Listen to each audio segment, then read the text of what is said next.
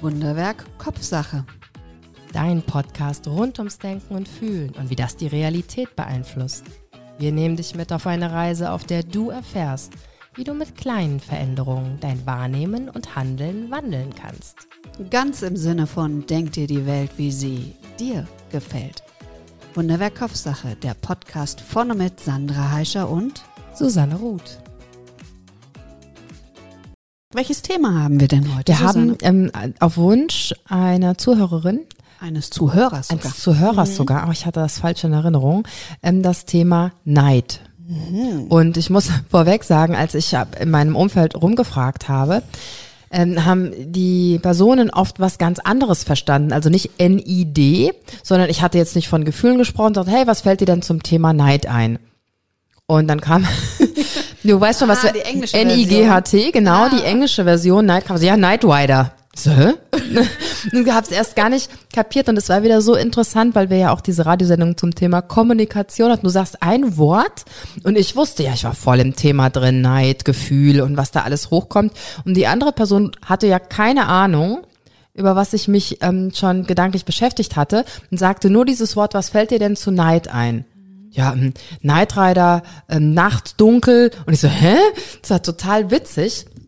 Hat aber letztendlich auch wieder dargespiegelt, dass vielleicht Neid gar nicht so das gängige Wort ist. Zumindest bei den Personen, die ich gefragt habe. Was wäre denn das gängige Wort bei den Personen, die du fragen würdest? Also Meinst in du dem gängig, Fall Nacht. Meinst du für das gleiche Gefühl ein anderes Wort oder Nee. meinst, glaubst du, dass, dass sozusagen die Beschäftigung mit diesem Gefühl, ah ja, okay. Ja, die klar. Beschäftigung, weil immer- ich meine, ich habe ein Wort gesagt und was das Hirn dieses Menschen gemacht hat. Mhm. Dieser Menschen war zu diesem Wort Neid, vielleicht habe ich es auch nicht so gut ausgesprochen, ne? ich meine, Mhm. das kann natürlich auch sein, Neid, ähm, dass sie gedacht haben, Neid, also die englische Variante für Nacht und dann sofort das Gehirn dieses Bild von Nacht Mhm. ähm, entwickelt hat und das, das war wieder so spannend. Mhm. Und so ist das ja bei Kommunikation auch. Der eine sagt ein Wort, ich meine, da ist das jetzt wirklich ganz massiv gewesen, der Unterschied, aber einer sagt ein Wort und zwei unterschiedliche Menschen verstehen da was Unterschiedliches drunter, empfinden was Unterschiedliches. Und das war also ganz fantastisch bei dem Wort erstmal. So, so war mein Einstieg. Ja, äh, also mit dem Wort, da hatte ich neulich einen ganz schönen Business, ähm, ein schönes äh, Erlebnis. Und zwar jetzt nicht das Wort Neid, sondern wie unterschiedlich das ist. Da sagte eine Kollegin zur anderen, na, du bist ja auch sehr ehrgeizig und meinte das in einer anerkennenden Form. Und die andere ist total ausgeflippt. Und hat gesagt, überhaupt nicht, ich lasse mir das nicht unterstellen, dass ich immer nur an mich denken würde und hier mit den Ellenbogen durch die Gegend laufe. Und da habe ich gesagt, danke für dieses Beispiel und Ja. da möchte ich gerne, dass wir uns jetzt genau damit beschäftigen, weil sie sprechen was aus, was sie mit diesem Wort verbinden und ich glaube, dass die Gesagte was ganz anderes meinte. Die hat sofort genickt und gesagt, Gott, ich wurde voll falsch verstanden. Und im Alltag ist aber das Problem, dass wir sowas sagen, ach, du bist ja so ehrgeizig und die andere kriegt's in ihren Hals, gar nicht mal in den falschen, sondern in ihren Hals mit ihrer Bedeutung. Und schon hat man eine Stresssituation zwischen zwei Personen, die eigentlich gut miteinander arbeiten möchten und sich aber so falsch verstehen, dass dadurch so kleine Krisselsteine in die Kommunikation kommen. Da finde ich ja immer schön, wenn man das wahrnimmt und die Frage stellt, wie meinst du das? Wenn Das- man, aber das ist, kommt halt immer drauf an, wenn du im Dialog bist, dann sagt man, oh, kleinen Moment, ich möchte da mal drüber nachdenken. Das hat man ja dann oft nicht. Ja, das Gefühl kommt nur. Ja, genau. Die eine fühlt sich Und sofort. Genau, sofort. Die fühlt sich sofort ungerecht behandelt. Mhm. Und in dem Zusammenhang war es auch noch Vorgesetzte und Uh, Mitarbeiterin. okay, das ist dann ja vielleicht schon von vornherein ein ganz spezielles Gefühl in dieser Beziehung. Ja, unglaublich spannend. Und dass es nicht so ein gängiges Wort ist, da sind wir schon bei einem Punkt, der zu Neid gehört. Neid ist in unserer Gesellschaft verpönt. Und deswegen ist es kein Wunder, dass es kein gängiges Wort ist. Ich habe tatsächlich auch geguckt, was für ein Gefühl kommt denn bei mir hoch, wenn ich über Neid nachdenke. Und es ist tatsächlich als erstes auch ein Gefühl hochgekommen wie, oh nee, Neid ist nix Schönes, hat nix Gutes, ist mir unangenehm. Ähm, und je mehr ich mich damit beschäftigt habe, desto mehr mochte ich das Wort. Das war wiederum ganz interessant. Je mehr ich damit mich beschäftigt habe und geguckt habe, Mensch, warum habe ich denn dieses Gefühl Neid, dass das so ja schlecht behaftet ist? Es ist ja erstmal nur ein Gefühl. Es beschreibt ja nur einen Gefühlszustand. der ja letztendlich oft auf zwei Arten und Weisen gedeutet werden kann. Und ähm, unser Körper sendet ja in der Regel Gefühle, um uns zu beschützen. Mhm. Hm. Ähm, ja, und Neid hm, hat sich bei mir verändert. Das ist schön. Wie Ging war das auch so? bei dir? Hier auch? Tatsächlich. Also was ich mache, ist in dem Moment, in dem dieses Thema für uns feststeht, ähm, wa- was ich vorhin, du warst auf Insta Live und da habe ich das schon mal erwähnt. Was ich mache, ist, wenn, dann geht es bei mir sofort los. Also es läuft dann wie so ein Subtext, wie eine Grundmelodie in mir mit. Und ich achte plötzlich sehr, das ist sehr, sehr drauf, wo könnte ich dieses Gefühl empfinden. Also wenn mir was passiert, dann überlege ich, ah, war ich jetzt gerade neidisch oder hätte ich das gerne? Also dieses, hm, gönn ich das oder gönn ich es nicht? Also ich habe gemerkt, so, ich habe für mich versucht zu reflektieren, auch natürlich, weil ich dachte, oh, dann kommt die Frage von der Susanne, Sandra, wann warst du das letzte Mal so richtig neidisch? Wollte ich gar nicht fragen. Wollte ich gar nicht fragen. Und auf diese Frage wollte ich vorbereitet sein. Also bin ich durch die Welt gelaufen und habe meine Neidgefühle betrachtet und festgestellt, ich habe wenig. Das Schönes. Sie sind eher mal abstrakt, morgens. Oh, alle, die liegen bleiben können.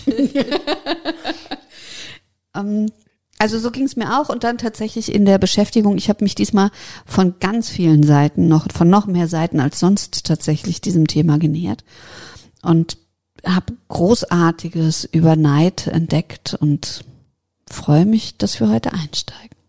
Da freue ich mich auch sehr. Ich würde gerne, da wir schon von Wörtern gerade gesprochen haben, eine kleine Wörterkunde vorab einschieben. Neid rund um die Welt. Und zwar gibt es das englische Wort Envy, das erfasst Neid und Missgunst. Also es gibt nicht das Wort Neid als solches. Es gibt das japanische Senbo, hoffentlich richtig ausgesprochen. Und das setzt sich zusammen aus neidisch sein und wünschen, hoffen zusammen. Und ruft zur Selbstverbesserung auf. Im türkischen Hasek wirkt sich Neid, der böse Blick, negativ auf die beneidete Person aus. Das russische Wort kann ich, das ist in Kyrillisch geschrieben, nicht äh, aussprechen. Ist etymologisch mit Sehen verbunden und bedeutete früher in die Ferne schauen. Misundelse, das ist dänisch, beinhaltet auch Traurigkeit und Verzerrung. Könntest du bitte das Japanische nochmal vorlesen? Und da habe ich eine Frage. Du hattest schon mal was Japanisches gesagt. In welchem erinnerst du dich Die noch? Vase hat sich zerbrochen. Ja, genau, die Vase hat sich zerbrochen. Das war so interessant und jetzt deswegen war mein Fokus jetzt sofort auf dem ähm, Japanischen. Kannst du es bitte nochmal? Senbo setzt sich aus neidisch sein und wünschen, hoffen zusammen. Wie zwei Seiten. Neidisch sein und wünschen, hoffen. Das klingt total toll. Und beschreibt ja letztendlich auch so ein bisschen die Sache, wenn man Neid guckt, für was ist er gut? Ähm, Neid ist ja letztendlich, wenn jemand etwas anderes hat, was ich auch gerne hätte und zum jetzigen Zeitpunkt noch nicht habe. Und dann kann das ja ein Ansporn sein, sich zu hinterfragen, was kann ich denn tun, damit ich auch das habe, was diese andere Person hat.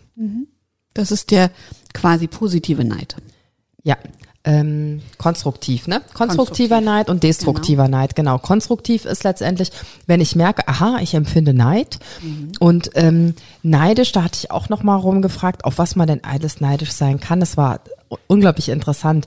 Ähm, Klamotten, Urlaub, oft ähm, Geld oder andere Güter, die man sich mit finanziellen Mitteln kaufen kann. Aber man kann natürlich auch neidisch sein auf Aussehen, auf ähm, also wie der Körper aussieht oder wie die Augen aussehen oder die Haare. Man kann neidisch sein auf ähm, sportliche Leistungen. Was habe ich vergessen? Also ja, es ist wahrscheinlich unendlich die Unendlich, Liste, nur so, dass ja. man das grob mal so zusammenfasst. Also materielle Güter, Ja. ähm, Körperlichkeiten, Charaktereigenschaften, warum jemand immer so gelassen ist und ich zum Beispiel nicht, kann man ja auch neidisch sein. Mhm. Also im Grunde, was sie sind oder darum, was sie haben. Also das sind die zwei Ja. Komponenten. Die Philosophen nennen zum Beispiel das, was jemand ist, den Existenzialneid und richtet sich auf Dinge wie Intelligenz, Schönheit oder Herkunft. Also die Dinge, in die du hineingeboren, mit denen du geboren wirst. Also die quasi dir in deine Existenz hineingegeben werden. Und ähm, und da ist tatsächlich dann der Unterschied, das bringt dir nichts. Also das löst Ohnmachtsgefühle auf, diese Art von Neid, weil du kannst Das nicht ändern. Du kannst es nicht ändern. Du kannst nicht sagen, ich möchte in eine andere Familie hineingeboren werden und du siehst aus, wie du bist. Ja, heutzutage kann man viel verändern, aber es ist dann eben doch nicht das Gleiche, ob ich so geboren werde oder ob ich es mir herbeischneiden, herunterhungern, Ja. aufessen, also tatsächlich sozusagen das Gegenteil vom, Ja. vom Herunterhungern. Es ist halt dann anders. Jemand hat einfach das Glück und hat es einfach von Geburt an. Ja, du hast es sehr schön zusammengefasst. Wie hast du gesagt, sein oder haben? Genau. Was sie sind oder darum, was sie haben. Ja, neidisch sein. Letztendlich hatte ich das irgendwann mal, hatte ich so ein, ich weiß auch nicht mehr, wo ich das gelesen habe, aber das kam mir dann in den Sinn. Das ist ja das Schöne, man denkt über ein Thema nach und auf einmal kommen einem Dinge in den Sinn. Da ging es um Ronaldo, den Fußballspieler, der ja unglaublich durchtrainiert ist. Also unglaublich der Körper, du siehst die Muskeln, also sehr, sehr athletisch. Und da ging es dann darum, dann hieß es ja, wer würde nicht gerne so aussehen wie Ronaldo, war so ein bisschen ja plakativ gesagt. Und dann kam aber die eigentliche Sache. Und wer wäre bereit, all das zu tun, was dieser Mensch tut, um so auszusehen und die Leistung zu erbringen? Und diese Frage finde ich unglaublich interessant, wenn man feststellt, Mensch, ich bin neidisch auf Aussehen oder Können, sich zu hinterfragen, okay, bin ich, also wäre ich bereit, auch all das zu tun, was diese Person letztendlich getan hat, um das so zu erreichen? Ich habe einen Facebook-Freund, der immer jeden Morgen eine neue Weisheit des Tages postet. Und da war vor ein paar Tagen, und da war auch wieder dieser Fokus, dass er gepostet hat, oh Gott, hoffentlich krieg ich es jetzt richtig zusammen. Wer neidisch ist, sieht immer nur das Gartenbeet, nicht den Spaten. Ja, du, Und das der ist genau Neidische das. sieht immer nur den Garten. Das Gartenbeet, also Ah, die das Blumen. Gartenbeet, ja, die, die Blumen, Blumen, aber nicht den aber Spaten. nicht den Spaten. Genau. Also tatsächlich sozusagen, du siehst das, was da ist, aber nicht, was du erbringen musstest, Ja. um dahin zu kommen. Ja, So, Das das, fand ich sehr gut. Mhm. Stimmt nicht beim Existenzialneid. Nein. Nein, Existenzialneid, weil da hast Kannst du gar nicht, nichts nein. gebraucht, sondern du bist, und das ist genau das, was es dann auch so schwierig manchmal macht, das zu ertragen. Und spannend fand ich auch, wenn du sagst Ronaldo, der Neid, den wir empfinden, wird umso größer, umso enger und näher der Mensch zu uns steht. Oh, das ist eine interessante Sache. Hm. Weil es war ja sehr, das war auch tatsächlich ja nur ein Beispiel letztendlich. Hm. Ich weiß nicht, wie viele Menschen wirklich neidisch auf Ronaldo und sein Aussehen sind. Das kann ich jetzt nicht beurteilen. Ich habe da auch keine Statistik zugefunden, habe aber auch nicht gesucht. aber das ist schön. Je enger oder je näher man ist, desto eher empfindet man Neid.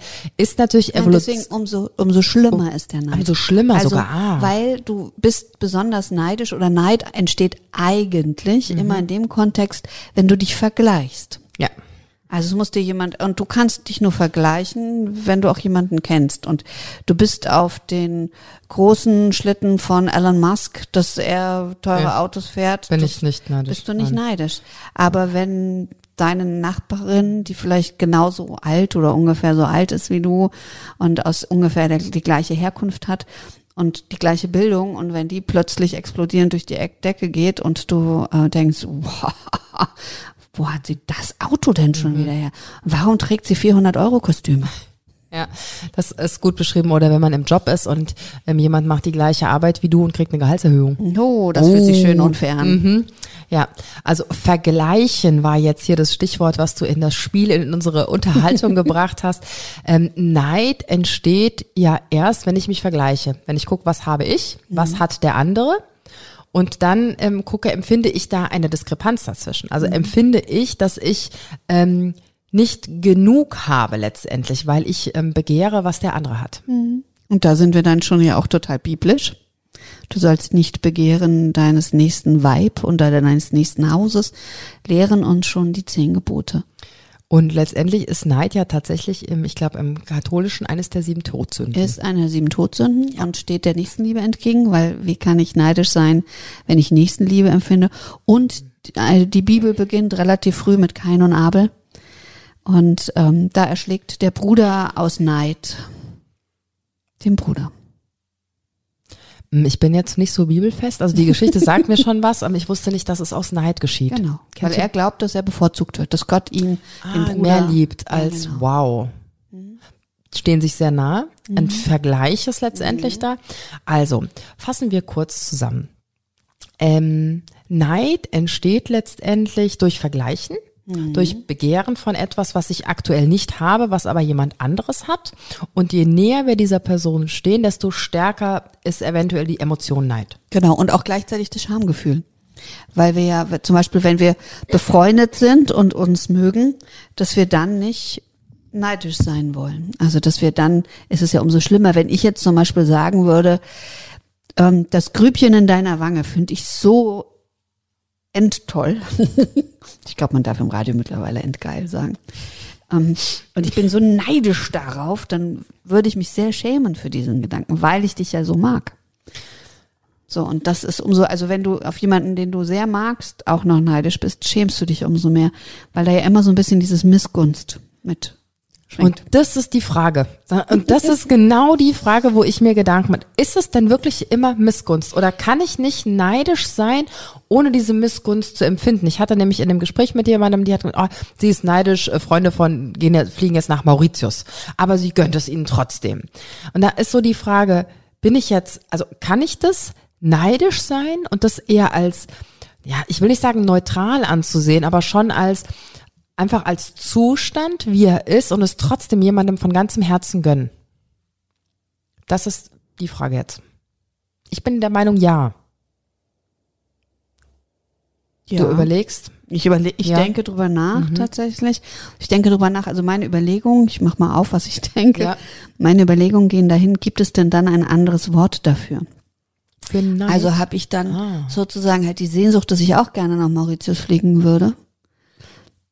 Also würdest du sagen, ich bin nicht, ich bin nicht neidisch, sondern ich habe auch die Sehnsucht. Naja, wobei wir sagen ja, der konstruktive Neid bedeutet, Ja. Mhm. ich will das Gleiche erlangen, also bin ich neidisch. Und es gibt eben den destruktiven Neid und der will zerstören. Und da gibt es auch eine Geschichte aus der Mhm. Bibel. Ich suche sie schnell. Interessant, dass die Bibel sich so viel mit diesem Wort auseinandergesetzt ganz hat viel. und wir jetzt gar nicht mehr so oft darüber sprechen. Also ich höre jetzt nicht oft jemanden sagen, oh, ich bin neidisch.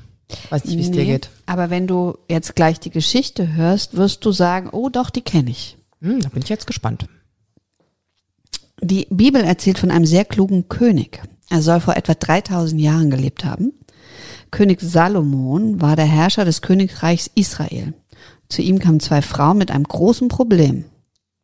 Beide lebten im selben Haus und hatten etwa zur selben Zeit einen Sohn geboren. Nach wenigen Tagen starb der Sohn der einen Frau. Sie hatte ihn im Schlaf aus Versehen erdrückt. Als sie dies bemerkte, nahm sie der anderen Frau heimlich nachts deren Baby weg und legte ihren eigenen toten Sohn neben sie.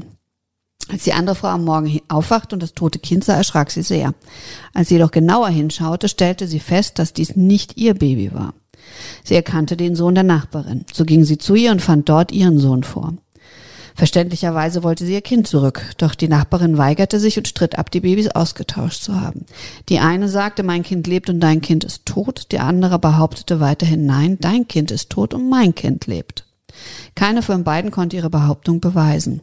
So mussten die zwei Frauen vor den weisen König treten, der entscheiden sollte, zu welcher Frau das Baby gehörte. Blick ist völlig entsetzt. Ja, ich frage mich, warum so Geschichten oft so dramatisch sind. Also es ist ja furchtbar, ne? Ja, Mhm, Ich bin aber jetzt aufs Ende gespannt. Der Herrscher war ein lebenskluger und gerechter Mann. Nachdem er die beiden Frauen, du kennst die Geschichte wirklich? Nein, ich kenne ihn nicht. Ich bin ganz gespannt. Nachdem weiter. er die beiden Frauen angehört hatte, befahl er seinen Dienern, holt mir ein Schwert, schneidet das lebende Kind in zwei Willen. und gebt eine Hälfte der einen und eine Hälfte der anderen. Doch da rief die wahre Mutter des Kindes, bitte Herr, gebt ihr das Kind und tötet es nicht. Die falsche Mutter rief hingegen, es soll weder mir noch dir gehören, zerteilt es. Da erkannte der König die wirkliche Mutter, denn dieser lag das Wohl des Babys mehr am Herzen als ihr eigenes Wohl. Sie hätte es lieber weggegeben, als es tot zu sehen. Damit war es dem König Salomon leicht, eine Entscheidung zu fällen. Gibt jener das lebende Kind und tötet es nicht, denn sie ist seine Mutter. Seitdem gilt die Rechtsprechung von König Salomon als Vorbild für weise Entscheidung. Und bis heute wird eine kluge Einigung in kniffligen Fällen als solomonisches Urteil ähm, betitelt. Der Punkt ist, die eine ist so von Neid zerfressen durch den Tod ihres Kindes, dass die andere ein Kind hat, dass sie lieber will, dass sie kein Kind hat. Das ist der destruktive Neid.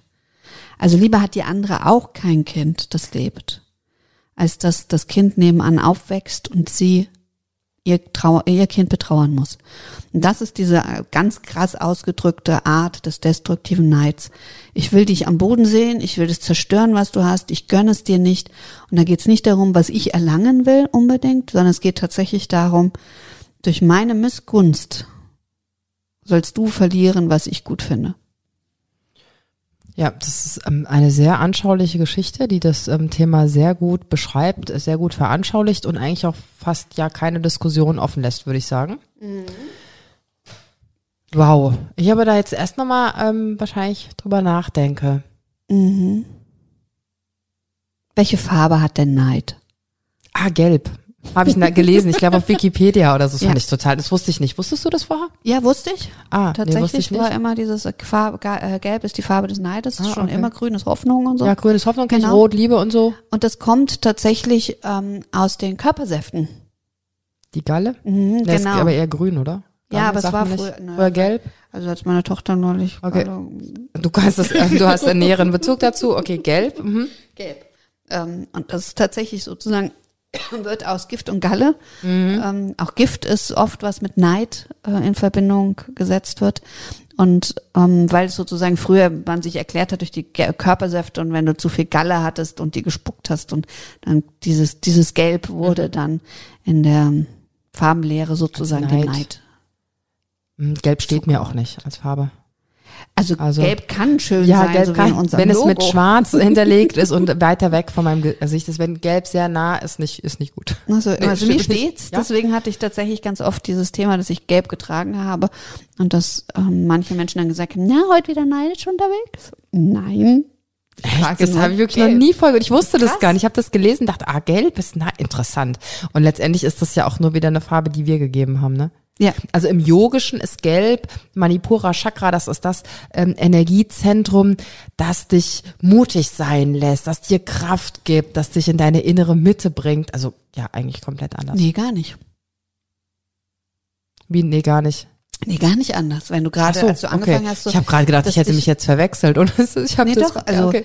dass ich, dass ich sage, dass dich in deine Mitte kommen lässt und das dich ähm, mutig macht.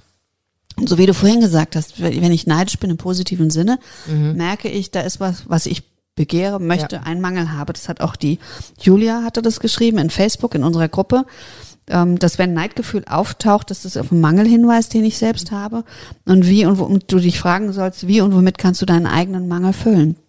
Und das, was du gerade gesagt hast über das Chakra, mhm. Chakra, recht, ja. ja ähm, das ist ja auch genau dieses Gefühl. Also was brauche ich dann vielleicht, um wieder in meine Mitte zu kommen? Und nicht mehr neidisch zu sein. Um mutig meinen eigenen Weg zu gehen. Mhm. Und mutig das zu erlangen, was ich haben möchte. Kraftvoll in die Tat auch zu kommen. Ah, siehst du? Mhm. Gar nicht so abwegig. Nee, interessant, ne? Mhm. Und das, was ähm, Julia gesagt hat, ist natürlich auch ähm, ja sehr passend, dass ich in einem Mangel bin. Dass ich ja feststelle, der andere hat etwas, weil ja Gott sei Dank leben wir ja in einer Welt, wo wir aktuell noch keinen Neid auf zum Beispiel das Essen des Nachbarn haben müssen, weil wir auch genug Essen haben, ähm, sondern dann vielleicht eher tatsächlich so materielle Dinge sind oder ähm, wo man neidisch ist, das Auto, wenn man neidisch ist, oder ähm, der Urlaub oder vielleicht die Kleidung oder oder oder. Hm, wobei ich tatsächlich dir widersprechen muss, leider, dass es auch das schon gibt, dass es schon Neid gibt, dass Menschen mehr zu essen haben als andere und leichter drankommen. Also auch das ist nicht mehr so bei uns. Ist auch da gibt es schon viel Mangel. Und dass Menschen auch da teilweise neidisch sind, leider aus sehr ähm, begründeten Motiven heraus. Habe ich so ähm, noch nicht erleben müssen. Ja, geh mal, also auch da zum Beispiel mhm. in den Social Medias, ich bin in so einigen Gruppen äh, schenken, weil es Freude macht oder mhm. Foodsharing, wenn, wenn, du, wo du Dinge auch abgeben kannst. Mhm. Wenn du dann teilweise auch die Kommentare liest oder was dort passiert. Ähm, oder geh mal zur Tafel. Okay. Mhm. mhm. Wobei das dann ja schon irgendwo ein Neid ist, der ja vielleicht, du hast das ja vorhin gesagt, existenziell mhm. irgendwo ist, ich meine, da geht's dann ja. schon teilweise ums, ähm, ja, satt oder nicht satt, genau. leben oder nicht leben, weil wir müssen einfach was essen. Mhm.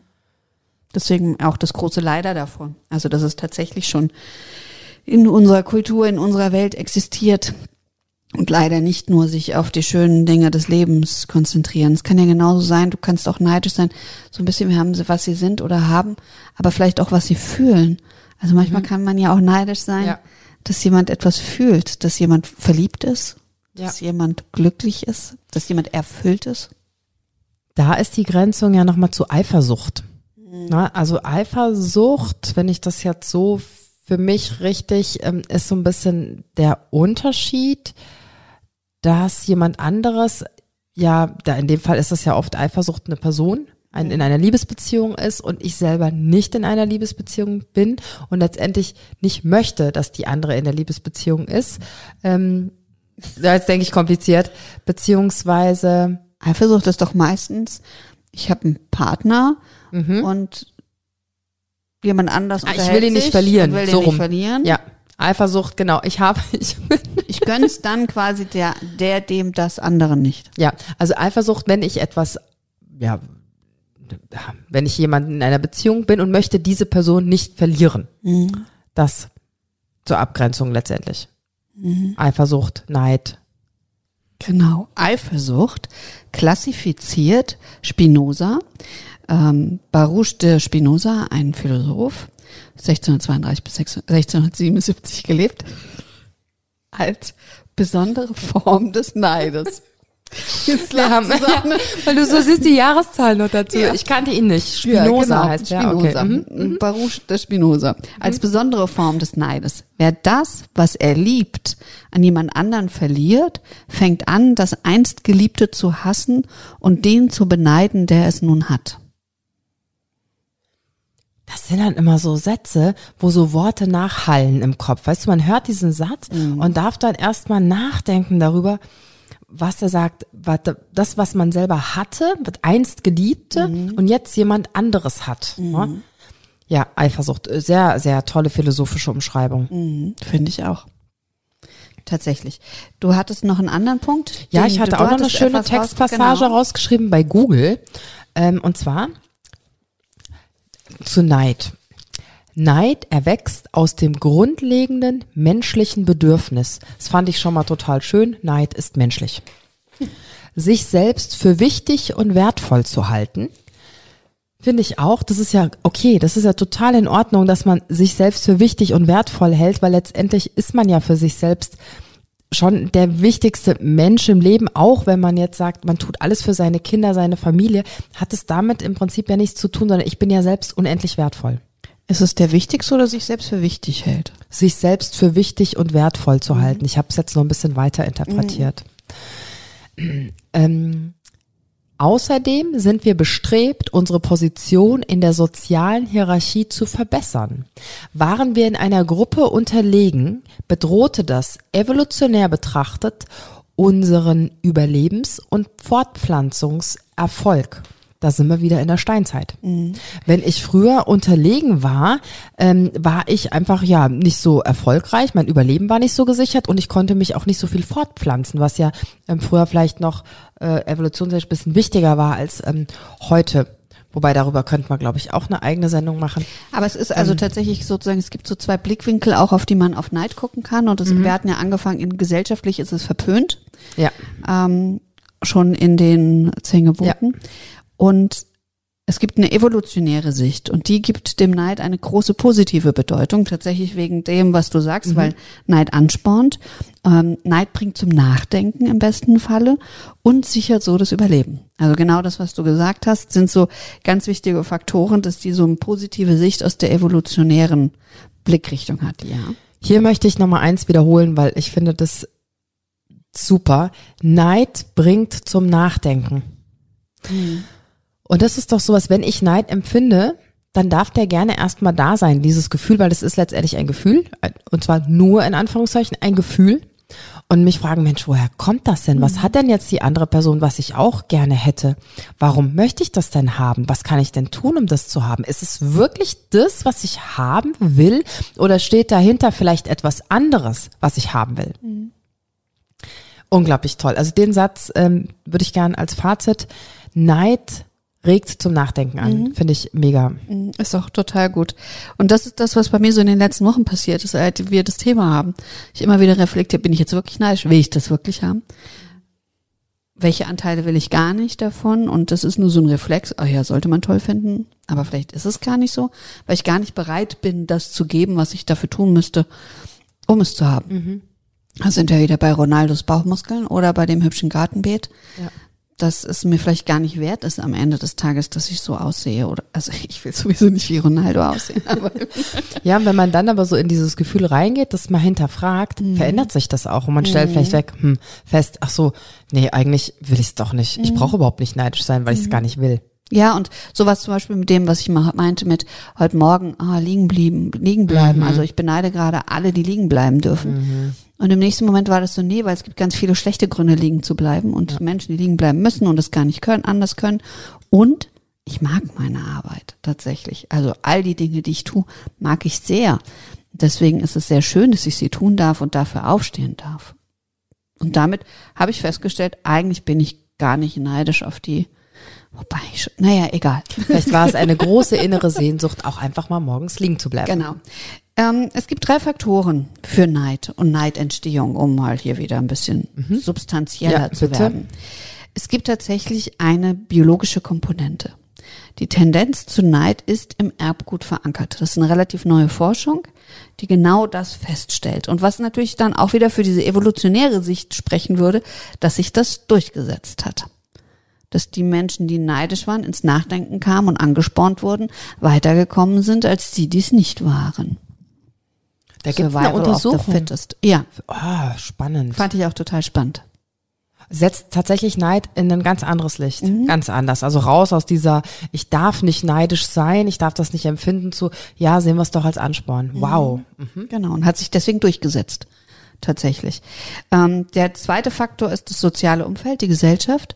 Also da so als großes Beispiel die individualistische gegen die kollektivistische Gesellschaft. Also wenn das Wir in einer Gesellschaft größer ist, das, das Kollektiv, dann hast du äh, viel weniger Neid.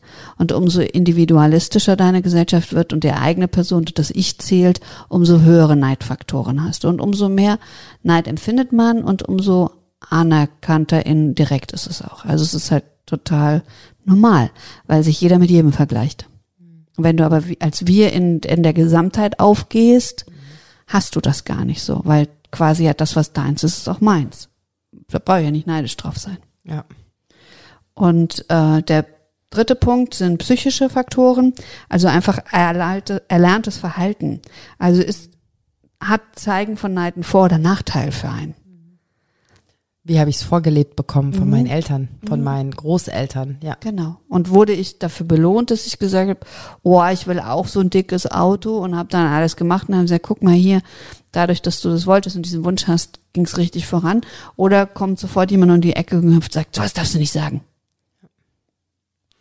Ja, oder habe ich auch, also das ist so die Erfahrung gemacht, dass Eltern, Großeltern oder Nahestehende halt oft neidisch waren, das vielleicht auch mit Missgunst gesagt haben und übernehme ich das dann automatisch und nehme überhaupt nicht wahr, weil ich es ja nur so kennengelernt habe, dass dieses Verhalten auch anders sein kann, wenn jemand etwas besitzt, was ich nicht habe.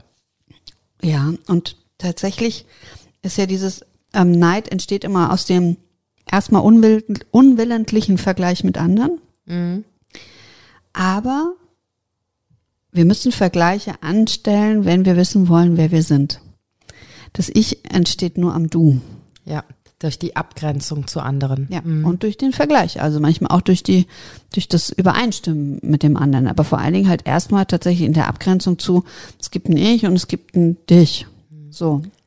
Wobei vergleichen ja auch ein eigenes Wort ist, über das man reden kann. Das ist ja erstmal nicht schlecht. Jemand ist groß und jemand ist klein. Punkt. Genau. Ich bin größer, du bist kleiner. Dadurch ist ja nicht die eine Person besser oder schlechter. Erst die Bewertung macht ja beim Vergleichen dann letztendlich einen anderen Blickwinkel bringt. Na, Wenn jetzt jemand ähm, schneller rennt als jemand anders, dann ist die eine Person jetzt einfach erstmal schneller und die andere ist nicht so schnell. Genau, und deswegen ist es sozusagen tatsächlich Neid ganz oft gleichzusetzen und das ist dann im, in Anführungsstrichen positiven Sinne, der Mangel, der mir offenbart wird. Kann aber auch eine Obsession geben. Das wäre dann so, dass, wenn es ins Extreme geht, also wenn du alles tust, um, es gibt ja zum Beispiel Menschen, die sagen, ich will aussehen wie Barbie. Mhm, interessant. Und die tun alles dafür. Die sind obsessiv in diese Richtung, um das zu erreichen dann. Also die packt dieses Mangelgefühl so sehr, dass sie alles dafür, wirklich alles dafür tun. Würdest du sagen, die sind dann neidisch auf Barbie? Ja. Das ist ja auch sehr interessant. Weil sie im Vergleich mit Barbie feststellen, so, Mist, so sehe ich nicht aus. Ja, ist Ich muss mir fünf Rippen entfernen lassen, Ja. um diesem Schönheitsideal nachzukommen. Ist dann so die Frage, ob das nicht tatsächlich ähm, evolutionstechnisch definitiv nicht so gewollt ist, dass ich mich mit einem Gegenstand vergleiche ähm, und ob das dann nicht ein Stück weit krankhaft ist. Absolut. Obsession ist immer krankhaft. Also ich wollte es nur nochmal aussprechen. Es Also, gibt ja auch welche, die äh, die Stars imitieren oder die. Ähm, also Unerreichbares, einfach Genau. unrealistische Sachen. aber man hat es manchmal auch schon im Kleinen mit bestimmten Kollegen oder Kolleginnen, dass man feststellt, die machen so ein bisschen, dass sie alles nachmachen, was du selbst tust und dann auf denselben Pfad kommen, wie du gekommen bist. Also ich glaube, gerade in der Schulzeit oder in der Pubertät haben wir das oft erlebt, wo wir alle so noch in Suchbewegungen uns befinden. Und dass du Freunde hattest oder Freundinnen, die sich sehr ähnlich entwickelt haben und dass es manchmal komisch war. Also auch das gibt's und das kann ja genau dazu führen. Ich sehe jemand anders und der hat das oder ist das, was ich möchte oder vermeintlich glaube zu wollen. Und dann entwickle ich mich auch dahin und dann haben plötzlich deine Nachbarn die gleichen Möbel, das gleiche Sofa und du denkst, dir, ja, okay, kann man machen, muss man aber nicht. Hast du das so mal erlebt? Nein. Nein, okay, weil es, es klang gerade so bildlich. Ich konnte mir das so richtig vorstellen. Ich dachte, wow, okay. Ich kenne aber das- Menschen, die das Die das erlebt, erlebt haben, haben. tatsächlich. Wow, okay. Aber ist Gott sei Dank nicht. Wobei wir da ja wieder so ein bisschen bei dem Thema sind, dass ich mich selber einfach vielleicht nicht richtig wahrnehmen kann, nicht richtig fühlen kann und nicht selber für mich klar sagen kann, was will ich denn überhaupt? Also will ich wirklich das, was der andere hat? Will ich wirklich so sein wie der andere? Was will ich denn? Wer bin ich denn? Ne? Das sind ja ganz, ganz essentielle ähm, Fragen. Ja, das ist halt, das eine ist dieses, ich empfinde Neid und folge einfach dem, ich will das haben, was der, die das hat. Und das andere ist, ich gehe in die Reflexion. Also, wie kann ich einen Mangel stellen? Was löst den Mangel aus? Und, äh, und was liegt dahinter? Das sind ja die ganz anderen Fragen. Und da hast du natürlich noch das Thema so ein bisschen dieses Missgunst, was wir vorhin hatten. Muss es denn immer so sein? Und ich glaube, damit beschäftigt und vor allen Dingen gefühlt beschäftigen sich oft dies, dies trifft. Also ich hatte auch da zwei Kommentare in Facebook, einmal von der Manu, die sagte, Neid ist die höchste Form der Anerkennung, das ist eines der häufigsten Zitate, wenn du Neid eingibst auch. Und äh, die Petra, die sagte, Neid muss man sich erarbeiten, Mitleid bekommt man geschenkt. Ja. So, das ist die ganz andere, das ist die Perspektive. mhm. Und diese Perspektive sagen nicht die, die neiden. Nein, sondern die, auf die die anderen neidisch sind. Genau. Kannst du es nochmal wiederholen, die beiden Sachen, weil ich so interessant. Also einmal war das eine Neid, muss man sich erarbeiten. Neid muss man sich erarbeiten, Mitleid Ja. bekommt man geschenkt, wobei ich da auch, habe ich ja auch schon in Facebook geschrieben, denke, dass es man leider oft teuer erkauft ist, das Mitleid, dass man dafür viel bezahlen muss und nicht geschenkt bekommt. Ja. Und ähm, Neid ist die höchste Form der Anerkennung. Wow. Ganz anderer Blickwinkel. Mhm. Wirklich ja komplett die andere Seite quasi genommen. Neid ist die höchste Form der Anerkennung. Das ist jetzt die Frage, ne? Mache ich etwas oder möchte ich, dass andere neidisch sind auf das, was ich habe, was ich bin? Boah. Will ich das? Eigentlich doch, ja, es ist die Frage, wie ich Neid sehe. Wenn ich Neid sehe als, ja, ich möchte die anderen anspornen, motivieren, dass sie ähm, das, was ich habe oder kann, vielleicht auch können, oder möchte ich mich vom Vergleich her über die anderen stellen letztendlich und ne, sagen, Mensch, guck mal, was ich alles habe, da kannst du mal neidisch drauf sein. Spannend, das kann man so und so deuten. Ich glaube, es ist ein Schutz. Beide Zitate sind ein Schutz. Vor was?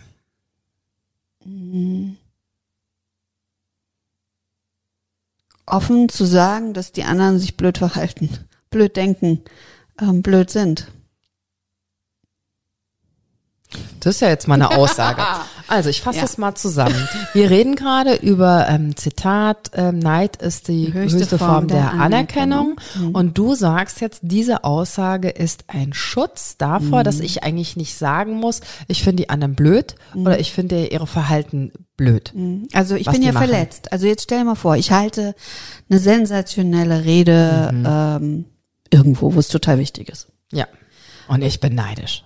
Und du bist neidisch Ja. und, und zerfledderst mir das. Naja, Ja, es war total jeder schlecht. Du hast auch einmal äh Genau. gesagt und das, also es war, Ja. deine Wortwahl war nicht gut, es war auch kein Spannungsbogen da. Du hast auch die Zeit überzogen, es waren eigentlich 20 Minuten, du hast aber genau 21 gemacht, obwohl es klar vorher abgemacht haben, nur 20. Deine Kleidung hat auch nicht gepasst. Die Stimmlage war auch nicht so, so, ne? Du bist gut. Ja, danke schön. danke. So, Ich konnte mich da gut reinversetzen. Und Und, wenn bin dann so jemand, richtig neidisch. Wenn dann jemand sagen würde, und wie hat die Susanne reagiert? Hat sie es mit dir gefeiert? Und, Mhm. und dann könnte ich sagen, nee, das ist so eine blöde Kuh. Die hat mich auseinandergenommen, Mhm. die hat mir das nicht gegönnt, die hat mich nur zerrissen. Und schon in dem Moment, in dem ich sage, die hat es mir nicht gegönnt. Also entweder, und das ist der Schutz. Mhm. Der Schutz ist, kann sein, Nummer eins, Oh Mist, ich habe die falschen Worte gewählt. Ich habe MR gesagt. Meine Kleidung sah schlecht aus. Mhm. Ich muss mich also mit deiner Kritik berechtigt auseinandersetzen, ob da was Wahres dran ist, ob ich fehlerhaft bin, ob das gar nicht so toll war, was ich da gemacht habe. Oder ich muss mich mit deiner Person auseinandersetzen. Warum machst du das? Warum gönnst du mir das nicht? Warum musst du so ungerechtfertigte Dinge sagen? Warum bin ich mit dir befreundet, wenn du mir Moment das stelle nicht mein- gönnst? Ne? Genau, in dem Moment stelle ich meine Beziehung, muss ich meine Beziehung zu dir in Frage stellen. Und dann ist es natürlich viel leichter zu sagen, naja, Neid ist die höchste Anerkennung oder die ist die Ja, höchste Form Form der der Anerkennung. Damit kann ich über dich und über mich einen leichten Schutzmantel legen, der es uns ermöglicht, gemeinsam weiterzuleben. Wow, das ist eine Aussage. Wobei Neid dann schon wieder zum Nachdenken anregt. Total. Und zwar auch für die andere Seite, die dieses Wort in den Mund nimmt, in dem Fall, ne? Die, die beneidet wurde. Da könnten wir jetzt auch, ne? Wenn ich jetzt also neidisch bin und dir, also ich finde das immer oft so, wenn die Leute sagen, nee, nee, ich gönn dir das ja. Aber, ja, das ist immer so eine schöne Sache. Oder, dass ich meine das ja nur gut, dass ich dir das jetzt so sage. Da könnte man auch fragen, was steckt dahinter? Nur da musste ich jetzt so gerade dran denken, an diese Situation, die wir hier ja so ähm, anschaulich beschrieben haben. Neid könnte wahrscheinlich auch dazu führen, dass man Worte wählt, die, wie du das gerade sagst, nicht, nicht ehrlich sind, aber vielleicht auch aus dem Hintergrund, weil ich es gar nicht weiß. Dass ich einen Schritt vorher mich erstmal auseinandersetze mit dem Gefühl, was ich da habe. Warum bin ich denn neidisch? Was steht denn eigentlich dahinter? Und das haben wir ja ganz oft, dass wir ein Gefühl haben, was uns auf was hinweisen möchte. Ich habe ein Gefühl, Neid. Und dann gucke ich erstmal, das finde ich ja immer unglaublich spannend, wofür fühle ich denn das im Körper? Wie fühlt sich das an? Fühlt sich das an wie ein Knoten? Fühlt sich das an wie ein Messerstich? Fühlt sich das an wie ein Hammer, der auf irgendeine Stelle einschlägt? Oder mir das ein Bild beschreibe und dann dieses Gefühl gerne einfach mal da sein lasse, weil in erster Linie will das Gefühl mir was sagen. Und in der Regel möchte unser Körper ja mit äh, Gefühlen uns ähm, evolutionstechnisch vielleicht weiterentwickeln, weiterbringen. Ähm, und dann zu gucken, wo fühle ich das im Körper, wie fühlt sich das an? Vielleicht hat das Gefühl eine Farbe, vielleicht hat das Gefühl einen Ton oder ja gelb, genau. oder vielleicht aber auch eine andere Farbe, die ich mit diesem ähm, mit diesem Gefühl Neid verbinde. Und dann da gerne einfach mal reinzugehen und da drin zu bleiben und dann zu gucken, wie sich's verändert. Und dann ist ja das Spannende, was steht dahinter für ein Gefühl. Ich habe die Erfahrung gemacht, ich weiß nicht, wie es dir geht, dass ganz oft hinter einem Gefühl ein anderes steckt. Dass wenn du ein Gefühl mh, wahrnimmst, fühlst, es annimmst, es da sein lässt, sich dieses Gefühl verändert in ein anderes Gefühl. Schade, dass wir jetzt kein konkretes Beispiel haben. Ähm, ich könnte tatsächlich ein konkretes Beispiel zu Wut machen, wenn ich kurz einen Ausschweif machen darf. Ganz kurz nur. Ich weiß, wir wollen noch gerne. eine Sendung zu Wut machen, da kann ich das ja auch gerne nochmal wiederholen. Ähm, nämlich gerade heute habe ich mit einer ganz wundervollen Mentaltrainerfreundin gesprochen und ähm, die hat mich nämlich reflektiert. Ich war früher unglaublich wütend. Ich war, ich konnte das so gut, also ich war wirklich Wutexperte gegen mich selbst. Ähm, und sie hat dann gesagt, so in dem letzten anderthalb, Mensch, du hast dich so verändert, du bist überhaupt nicht mehr so wütend. Und dann wurde mir erst mal bewusst, Mensch, das stimmt, ich bin überhaupt nicht mehr so wütend. Und was aber jetzt kommt hinter dieser Wut, ne, ist Angst. Angst und Traurigkeit. Und das ist so das Interessante, zu gucken, was steht denn für ein Gefühl hinter dem Gefühl, was gerne angeguckt werden möchte. Und Neid ist ja auch ein total starkes Gefühl, ja, wie Wut auch, ne? Aufbrausend und, boah. und dann zu gucken, was steht denn dahinter. Ich finde Neid tatsächlich auch aufpassen, aber ich finde es tatsächlich noch eher, das ist so ein stilles, leises, fressendes. Du hast da noch was dazu aufgeschrieben, ne? Gefühl hinter dem Neid. Das Gelbe, Gelb, was du Das, aufgeschrieben hast. das Mhm. Gelbe, was ich aufgeschrieben habe. Ähm, Scham. Ja. Neid und Scham sind ganz oft miteinander äh, verbunden, tatsächlich als Gefühle. Und Scham ist ja auch, aber wenn, also wenn ich dir die jetzt gegenüberstelle, würde ich Neid eher als laut und bisschen aufbrausend und Scham ist ja, finde ich, so ein ganz stilles Gefühl. So ein, wenn ich es jetzt in Lautstärke ausdrucken würde, so ein ganz leises, aber ganz starkes, unangenehmes Gefühl. Ja, und auch da sind wir bei dem, was ich total interessant finde an diesem Gefühl Scham ist, außer der gesellschaftlichen Komponente, das hatten wir auch schon mal, ähm, dass Scham ein Gefühl ist, das dadurch entsteht, dass ich mir bewusst bin, dass jemand anderes auf mich schaut. Da gibt's, habe ich in einem Text ein schönes ähm, Zitat gefunden, Nacktheit ist kein eigener Zustand, nackt ist man immer vor den Augen der anderen. Und das fand ich sehr bezeichnend dafür. Also ich empfinde Scham nur, wenn ich die anderen mit einbeziehe. Moralvorstellungen, Blicke, Sichtweisen anderer Menschen. Kann ich mich nicht auch vor mir selber schämen? Ja, aber auch dann hast du einen externen Blick. Vor mir selber schäme. Weil ich mich von außen betrachte Genau. und dann beurteilst wahrnehme, mit den mhm, Augen mich vergleiche, beurteile. anderen, einer anderen. Ja, oder einem anderen Anteil von Mhm. einem selbst. Also ohne jetzt, ähm, dass es krankhaft ist, haben wir ja unterschiedliche Anteile in uns, Genau. mit denen wir uns ähm, wahrnehmen und ähm, ja beobachten. Mhm. Scham, ja, wahnsinnig. Auch ein ganz großes Gefühl, finde ich. Absolut. Also Scham finde ich total. Auch da ist es so, ähm, dass es die guten und die negativen Seiten von Scham gibt, auch gerade in der Philosophie. Auch wieder was in Abgrenzung zu uns in der Gesellschaft bedeutet. Ähm, das ist ein Wegweiser in dem Rahmen, in dem ich mich bewege. Scham hat dazu geführt auch, dass wir uns entwickelt haben, dass wir uns Kleidung ähm, erzeugt haben, dass wir angefangen haben mit den Händen, nicht mehr mit den, dass wir angefangen haben mit den Händen zu essen, da kommen wir wieder hin, aber dass wir Messer und Gabel benutzt haben, dass wir bestimmte Verhaltensregeln eingeführt haben. Das führte dazu, dass man gemerkt hat, da guckt mich jemand komisch an, da ist plötzlich was, wird was merkwürdig wahrgenommen. Wir, ich, vorhin, als ich hierher gefahren bin, war eine Mutter, die ihren Kinderwagen schob, ist jetzt nichts Schambehaftetes, aber die spuckte plötzlich auf den Fußboden, also auf die Straße. Kulturell bedingt wahrscheinlich nicht mit Scham behaftet für Sie. Keine Ahnung, weiß ich nicht, kenne kenn ihre Kultur nicht. Ah, okay. So, Fußballer machen es ja auch. Vielleicht ist sie Fußballerin, das kann Ja. ich ja auf einem Vorbeifahren nicht wissen. Aber und da war, dass ich gemerkt habe, für mich und meine ersten Reaktion war, äh, bäh. Und ich habe noch nie, also wirklich noch nie auf dem Boden aus, ich habe mich übergeben, auf den Boden gespuckt im Laufen. Also egal, wo Ich ich, kann das gar nicht. Ich auch nicht. Und ich hatte das Vergnügen mal mit einem ehemaligen Olympiasieger, der mir Walken beigebracht hat. Und und der sagte dann durch diese ganze Bewegung, da lösen sich ja deine ganzen Körpersäfte, Nase, Gedönse.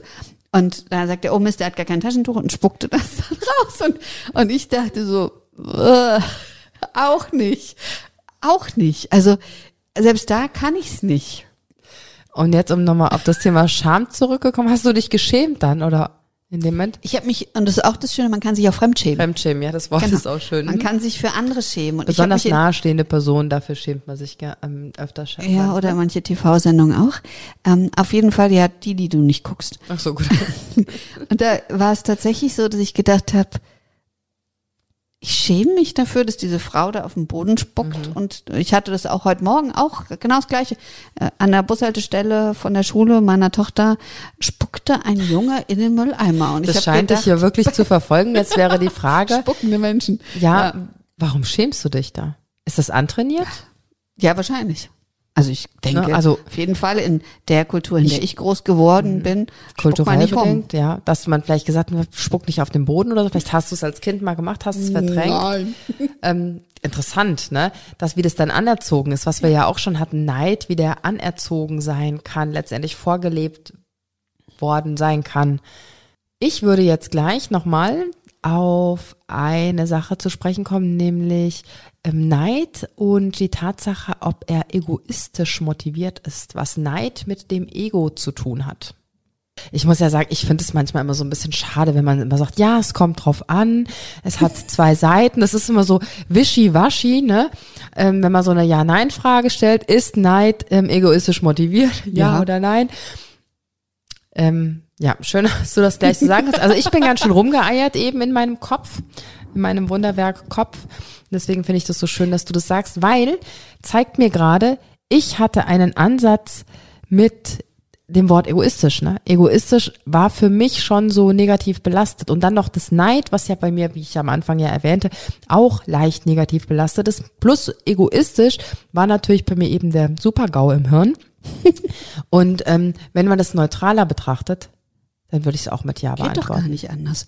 Neid entsteht doch, also du fragst, ob es mich egoistisch motiviert ist. Neid entsteht als quasi der Marker, dass ich einen Mangel in mir spüre im Vergleich mit jemand anders. Ja, dann war meine Fragestellung von Und Anfang wenn an ich falsch. das, und das ist natürlich egoistisch, weil ich gehe ja von meiner Ansicht aus erstmal. Und für mich, also ich betrachte das, was der andere hat oder ist, Dann habe ich mir in meinen Gedanken eine andere Frage beantwortet, nämlich, ich habe noch einen Vor Vorsatz zu dieser Frage gehabt, nicht nur ist Neid egoistisch motiviert, sondern jetzt kommt, Achtung, ist es gut, dass Neid egoistisch motiviert ist? Ich habe eine Bewertung reingesetzt in meinem Kopfe. ist es gut, dass Neid egoistisch bewertet ist. Ich wüsste gar nicht, ob man das gut oder schlecht, das ist, wie es ist. Ja. Da gibt es ein gutes Lied von Benjury, es ist, wie es ist, es ist, wie es ist. Ähm, ja, Will ich total schön nochmal, vielleicht auch nochmal als Fazit so mit diesen Gefühlen, was die wir immer alle haben. Also ich habe ja oft sehr viele und sehr starke Gefühle, ist ja auch von Mensch zu Mensch ein bisschen unterschiedlich. Es ist, wie es ist. Es ist jetzt einfach mal da und es ist nicht gut und es ist nicht schlecht, sondern es ist, wie es ist. Na, vor allen Dingen geht's ja nicht anders. Also Neid kann nicht anders also aus, aus dem eigenen Ego heraus entstehen und betrachtet werden. Also es ist eine, es ist ein total ich-bezogenes Gefühl. Ja. Ohne Wertung, sondern, aber es, es kann nicht existieren ohne. Ohne mich selbst und ohne mein Genau. Ego. Es kann von anderen vielleicht angetrieben werden. Ja, wenn die immer Ja. sagen, warum hast du nicht? Ja. Wie toll das ist, was andere haben und so. Genau. Aber auch da ist die Frage, muss ich einsteigen? Ja.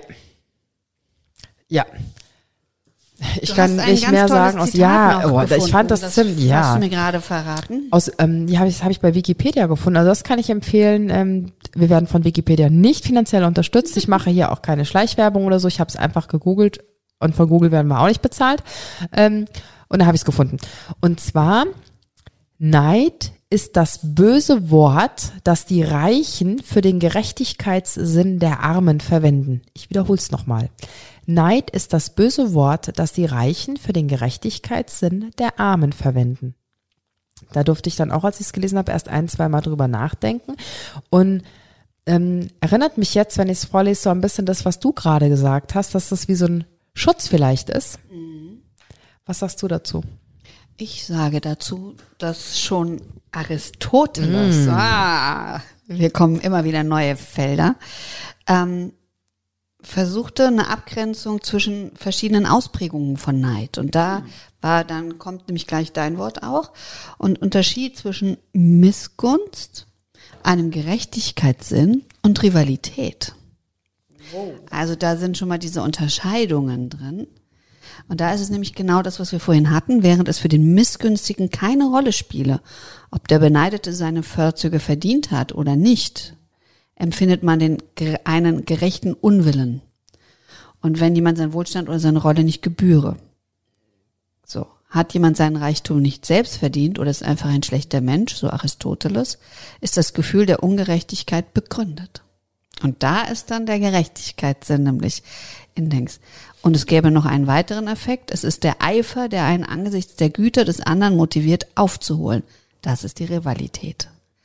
Und das ist dann, steht hier eben auch, das ist dann dieser produktive Neid, die Rivalität.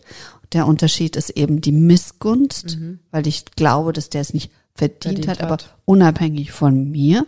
Und der Gerechtigkeitssinn, dass es einfach unfair ist. Das sind die Unterscheidungen. Und das alles ist Neid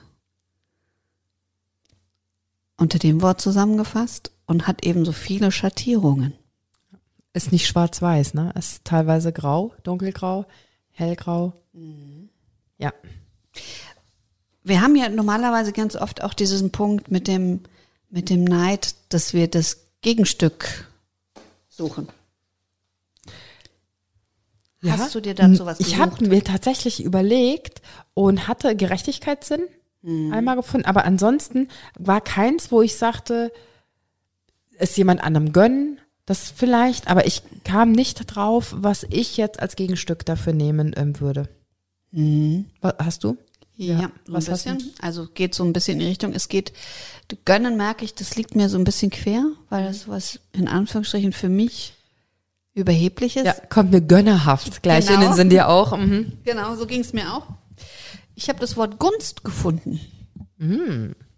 Also Gunst ist die wohlwollende Neigung zu jemanden und ist dann eben auch wieder im Gönnen, wenn wir einer Person ihr Glück und ihren Erfolg neidlos zugestehen. Das ist sozusagen die. Aber ich finde die Gunst und dann war heute eine Kollegin bei mir im Büro und sagte, "Hm, freust du dich schon auf die Sendung heute Abend? Ähm, und dann habe ich gesagt, ja, total. Aber ich habe noch ein Wort, an dem ich noch arbeiten muss, weil ich noch nicht genug vorbereitet bin. Und das ist Gunst. Und dann hat sie gesagt, eure Sendung ist doch die Gunst der Stunde. Und das fand ich sehr schön. Dann zu sagen, stimmt, das ist eine Gelegenheit. Und im Grunde zeigt der Neid uns doch, wo Gelegenheiten sind, an denen wir wachsen können. Ja, ich bin gerade sprachlos, weil zwei Sachen mir auffallen, wie oft wir Worte, ähm, einzelne Worte in Sprichwörtern bereits in unserem Leben verankert haben und denen dadurch eine Bedeutung gegeben haben, wie die Gunst der Stunde. Ähm, das ist das eine. Und das ähm, zweite ist, das darfst du jetzt gerne nochmal wiederholen, weil das so toll war. Ähm, was du eben Du weißt doch, bei mir ist es immer, wenn ich es gesagt habe, ist es aus dem Kopf draußen. Aber ich versuche es nochmal zusammenzukriegen. Der Neid ist quasi auch Gunst, weil er weist uns darauf hin, Weißt du, wo wir wo wir. Chancen haben, wo wir wachsen können. Also Toll. es ist, ist eben auch quasi die Gunst der Stunde. Also es- dieses Hinweisen auf, hier hast du eine Chance zur Entwicklung. Ja, der Neid weist uns darauf hin, wo wir wachsen können. Ja. Wow. Ja, finde ich ganz, ganz, ganz toll. Vielleicht wird es mal ein Sprichwort.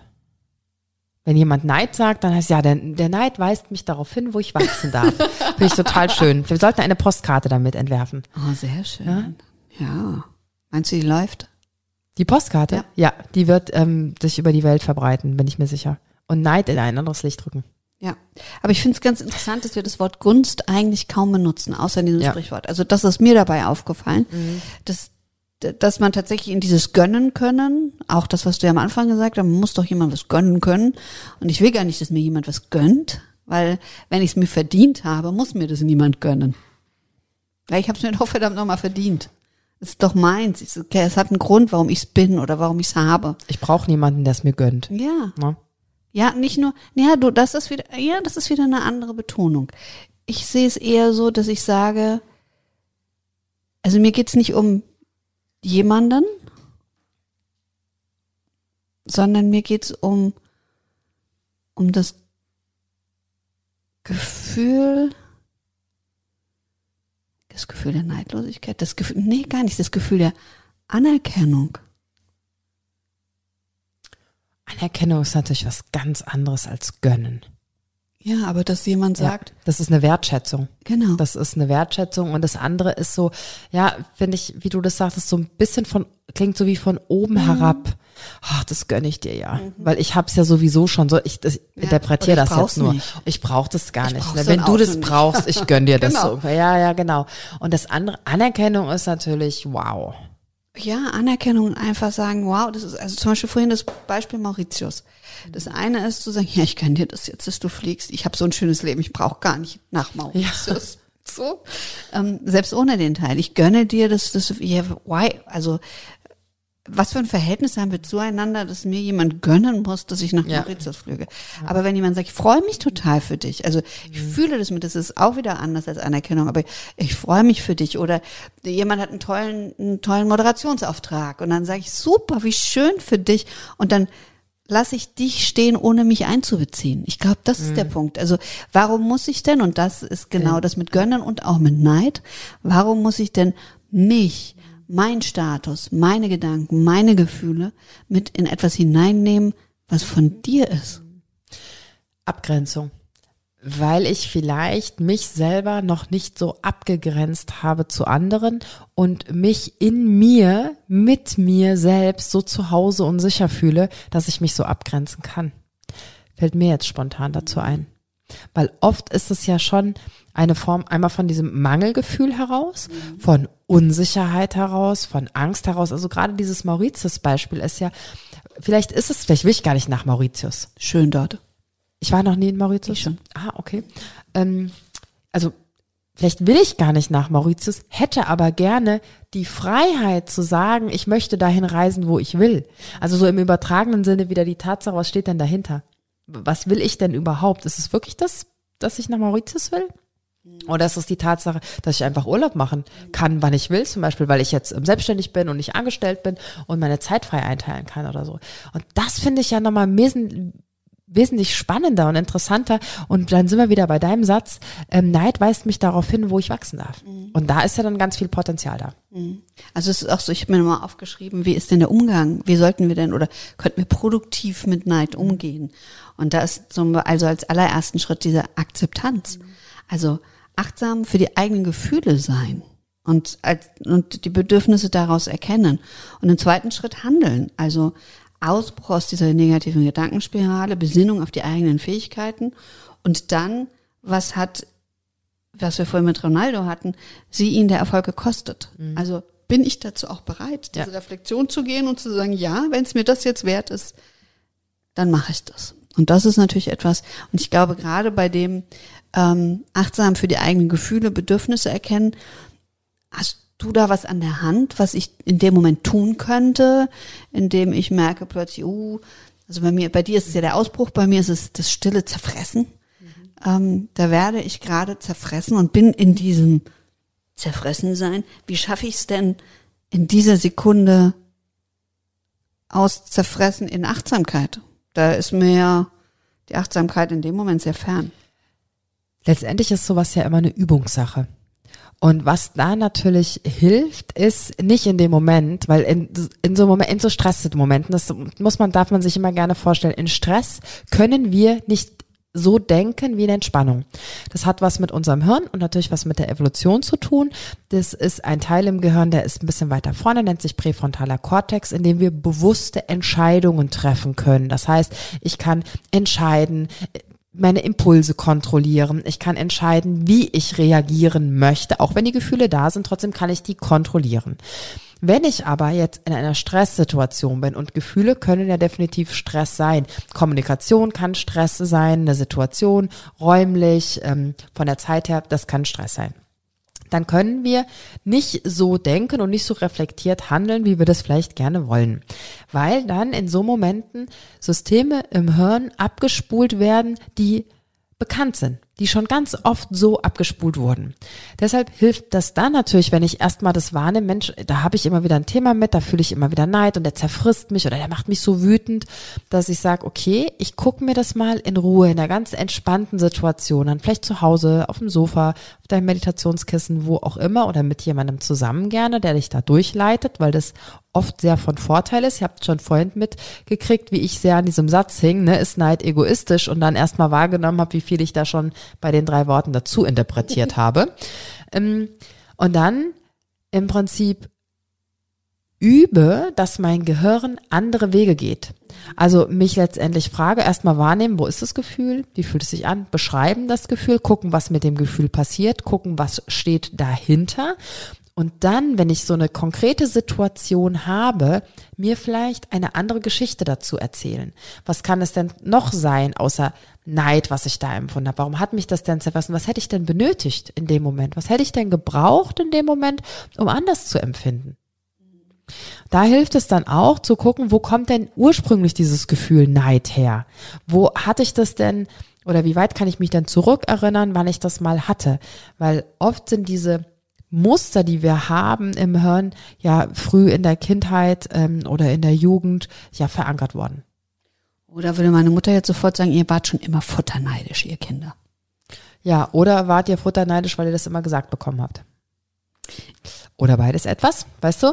Ähm, hätte man es auch anders beschreiben können, hätte man eine andere Geschichte dazu erzählen können.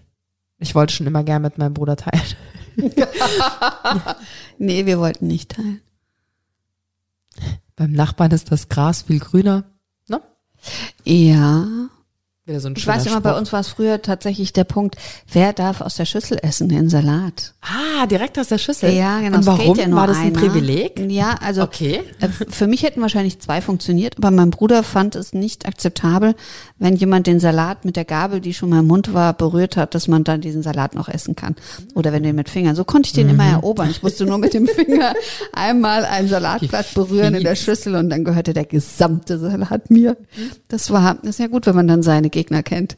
Mm, Schon ein bisschen so, wie wer ist dominanter, ne? Wer gewinnt ja, das und Spiel? ich glaube tatsächlich so dieses, wer hat das Privileg, weil Ja. natürlich meine Mutter macht die beste, weltbeste, bis heute, weltbeste Salatsoße. Mhm. Und äh, bis heute gibt's darum Gerangel mit meiner Oh. Tochter jetzt. Also ich gebe jetzt immer nach, weil es halt meine Tochter. Manchmal sage ich, lass mir drei Löffel drin. Mm. Aber tatsächlich, das hat sich fortgesetzt, dieses, dieses Motto. Mhm. Hast du das auf deine Leitbild. Tochter übertragen vielleicht? Ja, ich glaube, sie hat gemerkt, wie wichtig es Mhm. mir ist, den Salat aus der Schüssel zu essen. Jetzt fasst sie das sie- Salatblatt vorher an. Das ist, mir egal. Wir essen oft gemeinsam aus der Schüssel. Ich glaube, das ist der große Unterschied. Aber tatsächlich, so war dieser Neid. Mh, wieso hat der mehr als ich? Und wahrscheinlich liegt dahinter, wer wird mehr geliebt von den Eltern? Wer bekommt mehr Aufmerksamkeit? Ja, weil wahrscheinlich Ähm. liegt es nicht am Salatblatt. Wer bekommt, also das ist ja vielleicht nur symbolisch, ne? Ja, wir hatten das mit anderen Dingen auch. Ja. Genau, tatsächlich diese Geschwisterrivalität. Und wahrscheinlich lag dahinter, wer ist, wer ist das geliebtere Kind? Vielleicht gibt es sowas, Ja, keine Ahnung, vielleicht. weiß ich gar nicht. Aber es war, also der Kampf um Ressourcen war in diesem Bereich essentiell für uns. Ansonsten nicht. Da haben wir uns alles, wir hatten auch, also das war tatsächlich die, die Salatschüssel war, war das täglich und bei uns gab es jeden Tag Salat. Das ist ja das Verrückte. Also es gab jeden Tag, ich glaube außer samstags gab es jeden Tag Salat. Interessant, Und, ne? Ja, Wenn man dann so zurückdenkt und dann sich selber so wahrnimmt und denkt, warum war denn das so? Keine Ahnung, ich erinnere mich nicht mehr. Aber es war essentiell, das Salatblatt. Ich würde auch heute noch drum kämpfen. ich gebe es zu, ich bin nicht erwachsen geworden in diesem Punkt.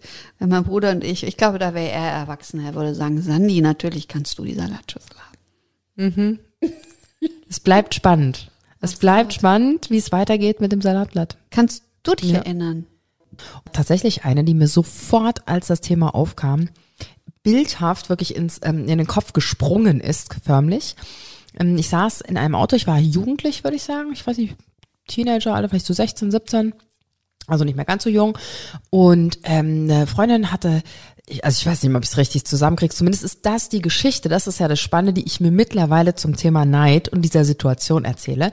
Hatte ein Kind bekommen und dafür wurden einfach viele Sachen benötigt. Ne? Maxi-Cosi und Strampler und Tralala, Kinderwagen und Pipapo. Und sie hatte irgendwas gekauft, was aber nicht richtig gepasst hat und was sie dann umgetauscht hatten. Da sind wir halt mit dem Auto wohin gefahren. Es war noch eine andere Freundin dabei. Und ich sagte dann irgendwie sowas wie, boah, braucht man aber ganz schön viel Zeug, was ihr so fürs Kind kauft. Oder ihr kauft ja ganz schön viel Zeug fürs Kind. Ich könnte mir vorstellen, dass ich sogar noch sowas gesagt habe, wie, wo habt ihr denn das ganze Geld oder so her?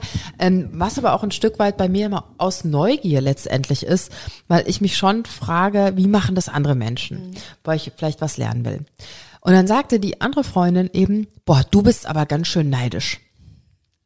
Und das war für mich wie so ein Schlag ins Gesicht, weil ich, ich will überhaupt nicht neidisch sein. Das war so, Neid war so negativ belastet für mich, wo auch immer das jetzt wiederum herkommt. Ich frage nicht nach. Nein, Dankeschön. Ähm, würde auch, glaube ich, den Rahmen dieser Sendung dann sprengen, dem auf den Grund zu gehen. Und dass es so negativ belastet war, dass ich mich so schlecht, und da sind wir wieder bei Scham, dass ich mich so geschämt habe, dass ich durch meine Fragen, durch meine Aussagen das Gefühl erzeugt habe, dass ich eben neidisch bin. Mhm. Und da hast du jetzt gerade was ganz Spannendes mit deiner Geschichte erzählt. Und zwar dieses Ich will nicht neidisch sein. Und wir haben vorhin gesagt, Neid Mhm. kann ja eben ein guter Wegweiser sein zu etwas, zu der Gunst der Stunde nutzen, Ja. um mich auf meine Bedürfnisse, meine Dinge hinzuweisen. Wenn ich mir aber nicht erlaube, zu erkennen, dass ich neidisch bin, verpasse ich dem die Chance zur Entwicklung. Und das ist ganz spannend, weil ja Neid so schambehaftet ist. Und wir oft dann ganz viele andere Sachen, wo du vorhin sagtest, Gefühl hinter dem Gefühl, ganz viele andere Sachen drüber decken und legen, weil wir das gar nicht sein wollen. Und da habe ich dann drüber nachgedacht, guck mal so, ich habe ganz lange gemerkt, und das ist dann in, in der systemischen Ausbildung irgendwann mal für mich bewusst geworden, mir auch den Neid einzugestehen. Und zwar auf Menschen, die immer es schaffen, so auf ihren Vorteil bedacht in so allgemeinen Situationen zu sein. Also die schaffen im Flieger den ersten Platz damals bei, bei den günstigeren Fliegern, wo man plötzlich keine Bordkarten mehr hatte, wo die Menschen es schafften, an dir vorbeizufliegen gefühlt, um sich den besseren Platz zu nehmen. Und auf die, die in, warst du neidisch? Die in Schlangen, die sich, die schaffen, an erster irgendwo zu stehen, die ihren Vorteil, die haben dann ihre Kinder dabei und dann kriegen die Kinder Autogramme und ich denke immer so, oh nee, da stelle ich mich nicht an, ist mir alles viel zu blöd und ich, ich will niemanden wegschubsen und wenn ich dann, also ja, und tatsächlich, und das ist das Spannende, da war ich neidisch. Jetzt ist die Frage, warst du auf die Handlung, die sie getan haben, oder warst du auf das, diese Selbstverständlichkeit neidisch, wie sie sich an erste Stelle gesetzt haben und ihren Vorteil?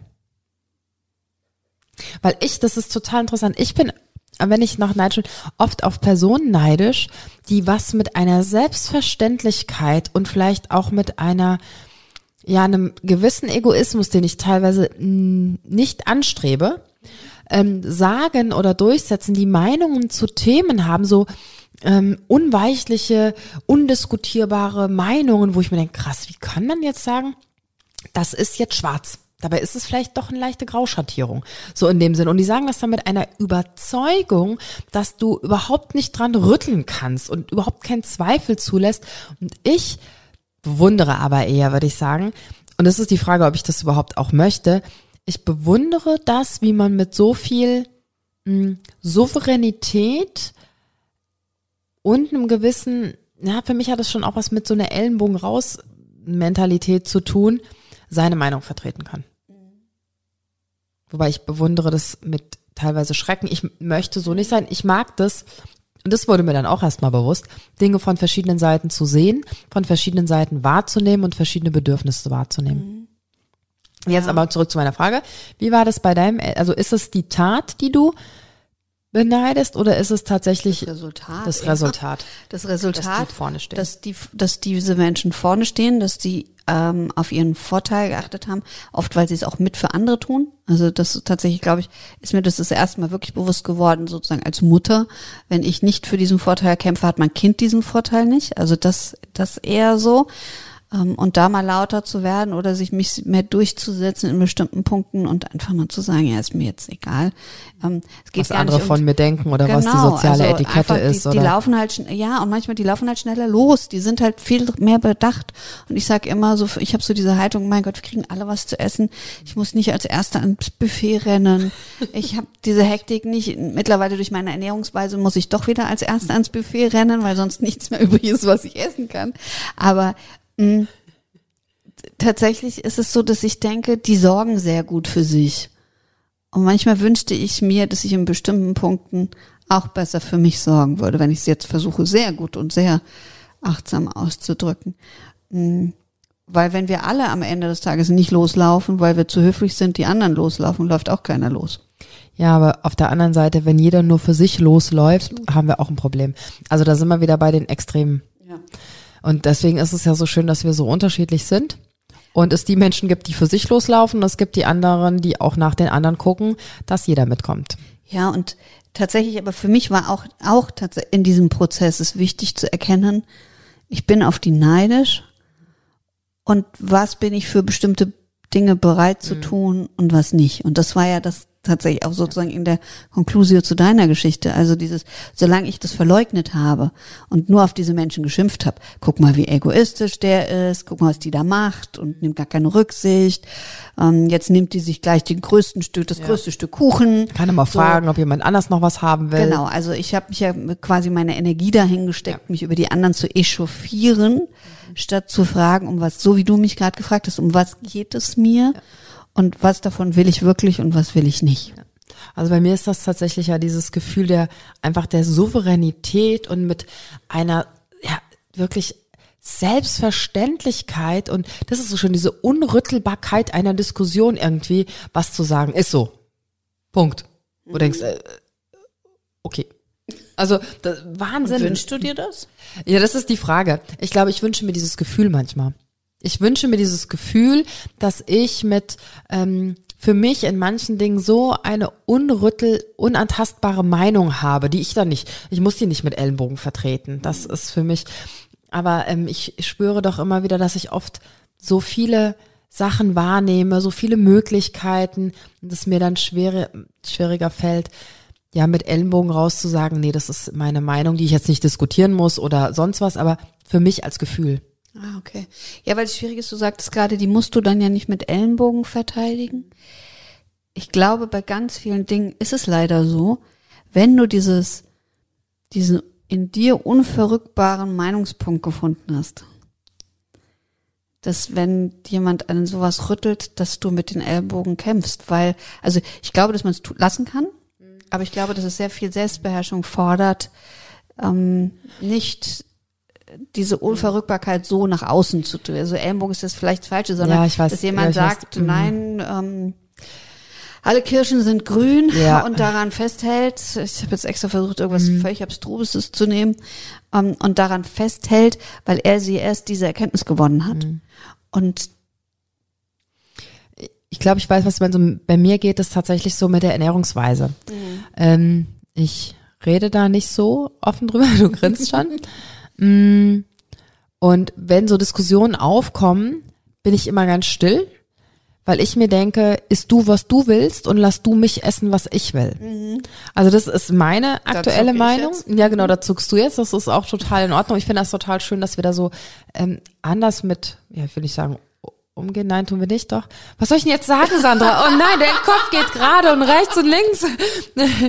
um hier die Kurve zu kriegen, Hilfe. okay, ich, äh, ich spreche mal ganz kurz dazwischen. Ja, ähm, ich, mach mal. Mhm. ich schüttel und nicke gleichzeitig, weil ich handhabe es wie du, Mhm. aber ich habe nicht die Meinung wie du, weil ich nicht glaube, Mhm. eigentlich, wenn man sozusagen für die Sache einsteht, also bei mir ist es jetzt zum Beispiel so, ich ernähre mich rein pflanzlich Mhm. und wenn man für die Sache einsteht und diese Erkenntnis gewonnen hat, dann kann man nicht mehr sagen, isst du, was du willst, weil das Leid auf der anderen Seite leider so wenig Stimme hat. Und ich aber komme am Ende des Tages beim gleichen Punkt raus wie du, weil ich nicht glaube, dass ich jemand dadurch überzeuge, Mhm. Ja. dass ich ihn beschimpfe, anschreie Genau. und äh, meine Meinung Vorbild. aufdrücke. Also quasi, ich äh, versuche auch durch meine, dass ich, dass Menschen bei mir gutes Essen kriegen, dass sie sehen, ich verhungere nicht, ähm, dass ich ein relativ stiller Vertreter dieser Sorte bin, hoffe ich auf diese Art und Weise zu überzeugen und weiß, dass ich auch schon Leute mitgenommen habe auf diesem Weg. Ja. Ähm, und das ist mir wichtig. Deswegen komme ich beim gleichen raus, zucke nur leider immer genau bei diesem Satz, weil der auch von der anderen Seite ja oft genutzt wird. Isst du doch nicht, was du nicht essen willst und ich äh, kann essen, was ich will. Deswegen musste ich au- aus Ja. Bei diesem Satz zucken. Also da könnten wir jetzt wieder eine Sendung machen, weil ich glaube, bei mir kommt das tatsächlich dahin, dass ich am Anfang, als ich Apothekerin wu- wurde damals, ähm, schon total lange her, war ich ja so und wütend, ich weiß nicht, ob ich schon mal erzählt habe, dass ich oft wütend war, war ich so extrem wütend, dass die Menschen nicht kapiert haben, dass sie was für ihre Gesundheit tun müssen. Ähm, und das waren auch wirklich die Worte, die ich hatte, dass sie es nicht kapieren, dass sie das nicht tun, dass sie das machen müssen, bis ich letztendlich das wandeln konnte für mich und die erstmal so sein lasse, wie sie sind, weil sie äh, aktuell nicht anders können, weil sie es vielleicht nicht wissen, weil sie es vielleicht nicht wollen, weil sie es vielleicht ähm, nicht können tatsächlich, aus welchen Gründen auch immer. Und das mich da abgegrenzt habe. Und vielleicht, das ist jetzt so ein Erklärungsversuch, habe ich mich auch deshalb mit den Ernährungsweisen so abgegrenzt, weil vielleicht die andere Person das noch nicht so kann oder noch nicht so weiß oder auch noch nicht so viel darüber nachgedacht hat oder auch ne- andere Empfindungen dazu hat. Und deswegen mache ich das zu meinem Schutz, sage ich ganz klar auch zu meinem Schutz, dass ich da keine Diskussion ergehe. Ja, und also tatsächlich ist es auch so, ich habe das gemerkt, ich war jetzt letzte Woche auf einer Familienfeier und dann setzte sich auch mein Onkel mir gegenüber, passionierter Jäger, der übrigens hervorragend für mich vegan gekocht hat. Ähm, und fing sofort an, dass er gesagt hat, Mensch, so ein Quatsch, jetzt schreiben Sie schon auf Modelabels drauf, auf ein Stück Stoff, das ist vegan oder nicht. Ähm, damit wollen Sie doch nur Geld verdienen. Und dann habe ich kurz gezuckt und habe gedacht, ich sag nichts, aber das Zucken war in meinem Gesicht zu sehen und seine Tochter neben dran fragte, ah, Sandra sieht das aber anders. Und dann habe ich gesagt, nett. genau, und dann war, war nur meine Aussage, ich spreche eigentlich über das Thema nicht tatsächlich. Ich möchte das nicht, weil wir uns da auf Pfade begeben, ähm, die meiner Meinung nach für die Sache nicht zielführend sind. Er war ganz toll, weil er hat gesagt, er möchte es gern verstehen. Und dann habe ich ihm bestimmte Dinge dazu erklärt. Und das, das war gut. Es war dann ein konstruktives Gespräch. Am Ende hat er wieder seine blöden Witze darüber gemacht, wie alle. Und da merke ich, sage ich halt schon, ich kann es mir nicht mehr anhören. Ich kann mir bestimmte Phrasen nicht mehr anhören. Ich möchte es mir nicht mehr anhören. Und wie gesagt, ich glaube nicht, dass man über diese Art jemanden überzeugt. Deswegen ist das der einzige Grund, aber aus de, und das ist das, wo wir waren, aus der eigenen tiefen Überzeugung heraus würde ich am liebsten jeden anschreien, sprechen, Bilder zeigen, damit das Verständnis da ist. Aber da tatsächlich bin ich der Meinung, da habe ich diese innere Unverrücktheit. Und ich glaube, dass ich die tatsächlich noch nicht habe. Dass ich das für mich klar gemacht habe. Und da ist halt auch die Frage, wie klar ich das habe. Von 100 Prozent vielleicht 80. Ähm, ja, gut. Können wir eine eigene Sendung von machen? Ja. Vielleicht interessiert sich zu Hause. Dann schreib uns gerne, ähm, ob wir mal eine. Glaube nicht. Nein, glaub's nicht. Ah, ich wäre da gar nicht mal so sicher, ob es nicht doch mehr interessiert, als wir denken. Die Frage ist natürlich jetzt, was möchtest du zu Hause, über was wir jetzt das nächste Mal reden? Danke für dein Interesse. Wenn es dir gefallen hat, abonniere, kommentiere und like diese Folge. Und wenn du meinst, sie darf kein Geheimnis bleiben, teile sie, wo immer sie zu teilen ist. Dankeschön.